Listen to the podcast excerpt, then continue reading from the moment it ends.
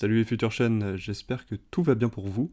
Aujourd'hui, on va parler un petit peu communication, parce qu'effectivement, sur le podcast, on a déjà parlé de productivité, de bien-être, et je vous rappelle qu'il y a le troisième sujet, la communication, dont on n'a pas encore parlé.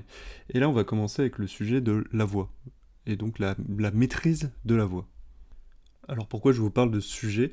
Parce qu'en fait, il est assez récent euh, dans mon esprit, parce que cette semaine, j'ai eu cours avec une personne euh, qui coach qui, qui coach des personnes qui vont réaliser des TED.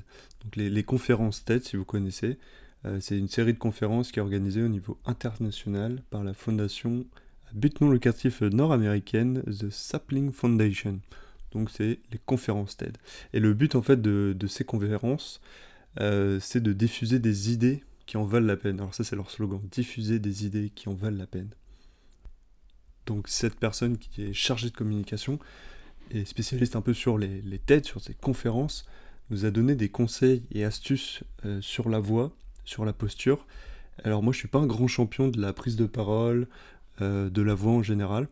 Euh, vous pouvez voir d'après les épisodes que j'ai déjà fait sur le, podcast que j'ai pas forcément un débit très rapide, j'ai pas forcément des intonations bien mises en place dans, dans, ce que je raconte, et du coup ça, me, ça va me permettre, parce qu'évidemment c'est un travail de fond, mais euh, cet exercice de la prise de parole et savoir où faut mettre les intonations, comment faut parler, à quelle vitesse, euh, ça m'a permis vraiment de, me dire ok, tu, actuellement tu as cette position-là, euh, tu as ce débit de parole, et, voilà, tu as une voix plutôt monotone, mais pas tout le temps, et du coup comment tu vas pouvoir mettre en place des techniques pour améliorer ça, et que l'auditeur soit conquis. J'espère que c'est déjà le cas, mais on peut toujours améliorer la voix, et du coup c'est un petit peu mon, but du moment. Donc globalement, on peut euh, jouer sur euh, deux facteurs, je dirais.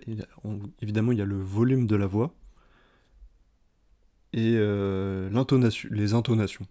On peut pas jouer sur le timbre, qui est comme une caractéristique intrinsèque à la voix. on peut un tout petit peu jouer dessus, c'est ce qu'elle nous, ce qu'elle nous a dit. Mais globalement, on peut jouer surtout sur le volume, les intonations, éventuellement le rythme, enfin le, débit de parole. Ainsi, on peut jouer sur le, volume.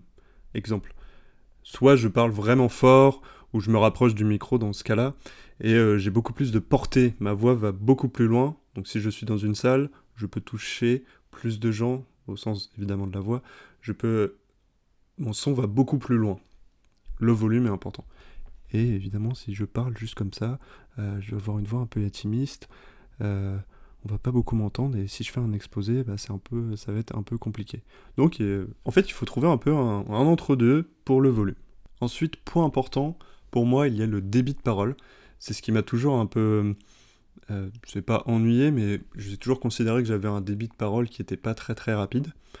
Et euh, finalement, il n'y a pas grand chose à faire sur le débit de parole parce que vous allez vite vous rendre compte que si vous faites une présentation qui est assez longue, vous n'allez pas pouvoir parler toujours en x2 si vous parlez, euh, par exemple, si vous avez mon débit de parole et que vous voulez parler beaucoup plus vite et que vous allez vouloir expliquer beaucoup plus de choses et qu'on va parler de plein de choses, on va parler de la voix, du volume, du...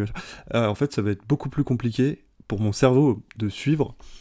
Euh, donc, faut à peu près respecter son débit. On peut être un tout petit peu au-dessus, un tout petit peu en dessous, mais globalement, à mon sens, euh, faut quand même rester dans sa, dans sa zone de confort pour, le, pour la vitesse. Parce que sinon, on peut se perdre facilement si on parle beaucoup plus vite ou, euh, ou pas du tout. Alors ça, c'est mon avis sur le, débit. Donc on peut pas forcément trop trop le changer. Par contre, très important, on peut utiliser les intonations. Donc avoir un discours qui est plus, qui est plus impactant au lieu de... Alors, je vais vous donner un exemple. Euh, je m'appelle Jérôme, j'ai 26 ans. Euh, je suis en formation. Deuxième version. Je m'appelle Jérôme, j'ai 26 ans et je suis euh, actuellement en formation. Alors j'ai pas dit que c'était encore parfait.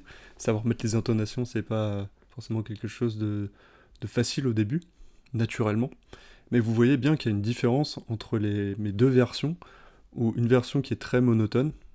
Alors c'est assez français finalement de, parler d'une voix assez plate comparé à d'autres langues où il y a beaucoup euh, d'accent. Et nous on a une voix plutôt, euh, globalement évidemment, les Français ont une voix plutôt monotone. Donc faut s'habituer à mettre un peu des... Quand je dis de l'accentuation, de l'intonation, c'est sur euh, mettre du peps sur certains mots. ensuite, à contrario du, un peu du, peps sur les mots, il y a quelque chose de très important qu'on oublie, c'est qu'on peut utiliser euh, quelque chose qui par définition n'existe pas, le silence. Le silence, donc, c'est une absence de son. Euh, évident, tu vous me direz. Euh, mais en fait, c'est très très efficace, notamment. alors là, je parle beaucoup de. Évidemment, j'ai fait on a fait un pitch à l'oral avec un groupe cette semaine, et du coup, c'est ça fonctionne plutôt bien. j'ai pas d'exemple concret, mais si vous voulez faire attention à une phrase en particulier, je vais faire je vais vous dire en version 1. Je suis Jérôme, j'ai 26 ans, je suis en formation. Il y a toutes les infos d'affilée, ok.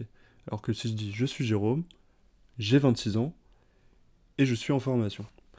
Déjà, on a une différence qui est quand même notable. Alors, faut pas l'utiliser non plus tout le temps, tout le temps.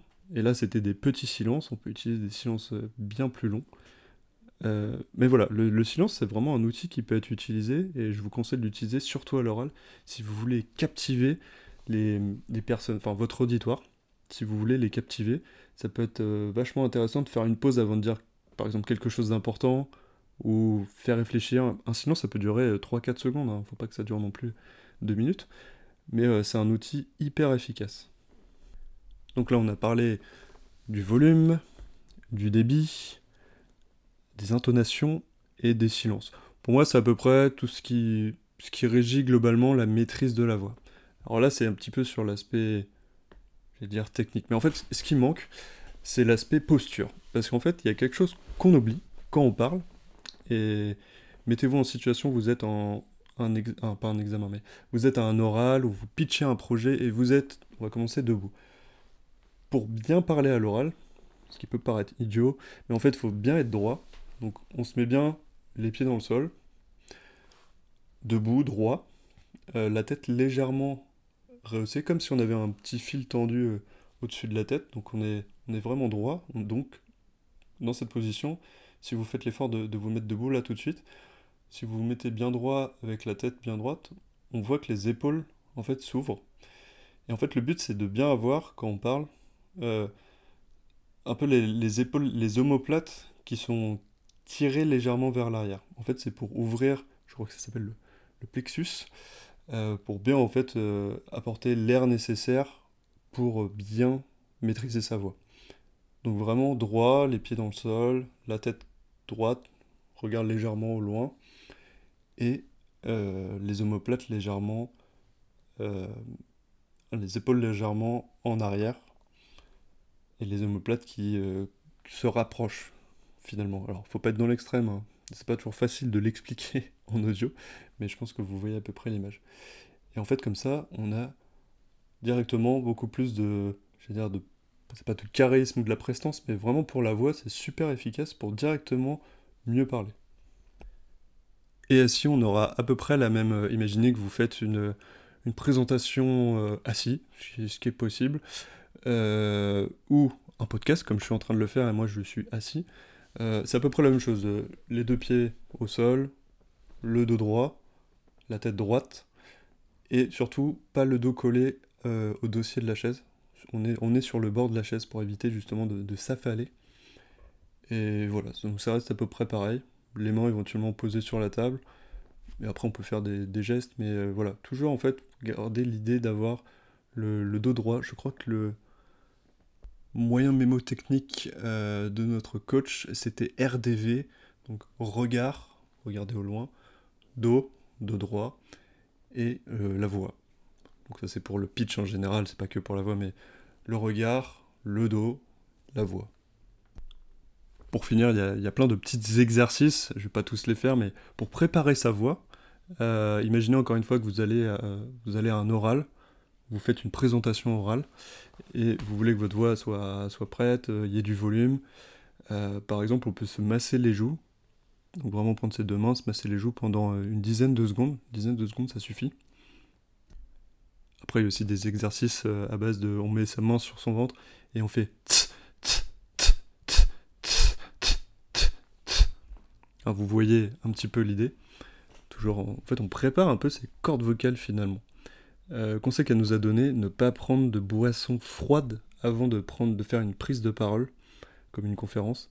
très mauvais pour les cordes vocales. Par contre, une boisson chaude, tiède, chaude, bonne idée pour bien préparer les cordes vocales qui vont être largement utilisées.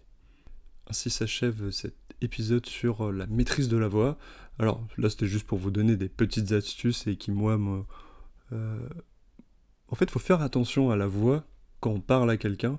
Donc là, évidemment, quand on fait un pitch, encore plus. Mais même quand on parle à quelqu'un, euh, c'est vrai qu'on n'a pas parlé de l'élocution. Euh, depuis que j'ai commencé à faire le podcast, j'essaie de faire plus attention à mon élocution, ce qui n'est pas toujours facile. On avait tendance à me dire euh, quand j'étais, enfin même il n'y a pas longtemps en fait, même à 26 ans, tu parles un peu dans ta barbe des fois, donc le problème c'est que j'ai une voix grave, des fois je parle pas très fort et je parle dans ma barbe, donc pas une très bonne élocution. Donc faut vraiment faire gaffe au volume, aux intonations pour pas avoir une voix monotone, euh, l'élocution pour euh, bah, qu'on soit compréhensible finalement, euh, que les gens vous comprennent. donc le volume, l'intonation, les silences éventuellement, mais l'élocution, c'est vrai que j'en ai pas du tout parlé, mais très très important. À mon sens, c'est vraiment le, Bon, évidemment, c'est un mix de tous ces, de toutes ces caractéristiques, mais l'élocution euh, va, vraiment changer la compréhension des autres de ce que vous êtes en train de dire.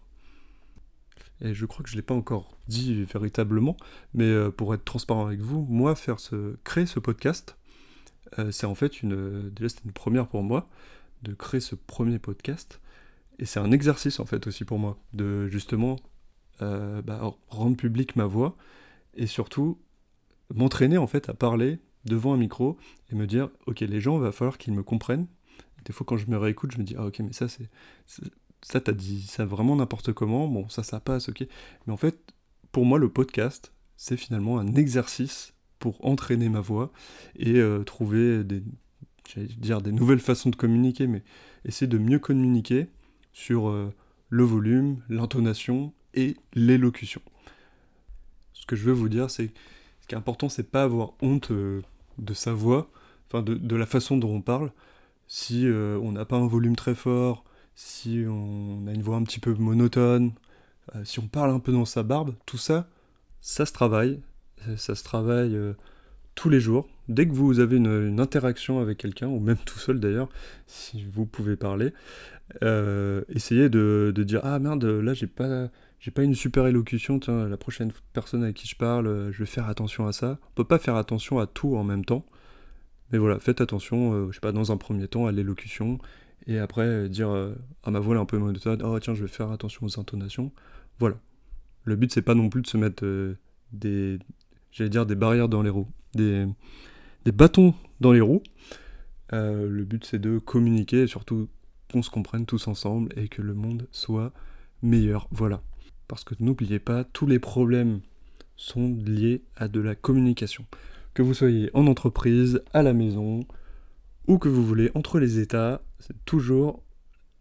Il y a toujours un problème de communication à la base. Mais ça, on en reparlera un petit peu plus tard. Voilà, c'était mon, mon retour sur la maîtrise de la voix, un petit peu ce que c'est et c'est quoi les. comment on peut améliorer ça. Euh, cet épisode est maintenant terminé. Je vous remercie vivement de l'avoir suivi. J'espère que ça vous a appris 2-3 trucs. Alors l'important c'est pas la théorie, hein, c'est surtout d'essayer de, mettre en place, d'améliorer sa communication. A plus pour un prochain épisode. Et surtout n'oubliez pas, ce que vous plantez maintenant sera récolté plus tard.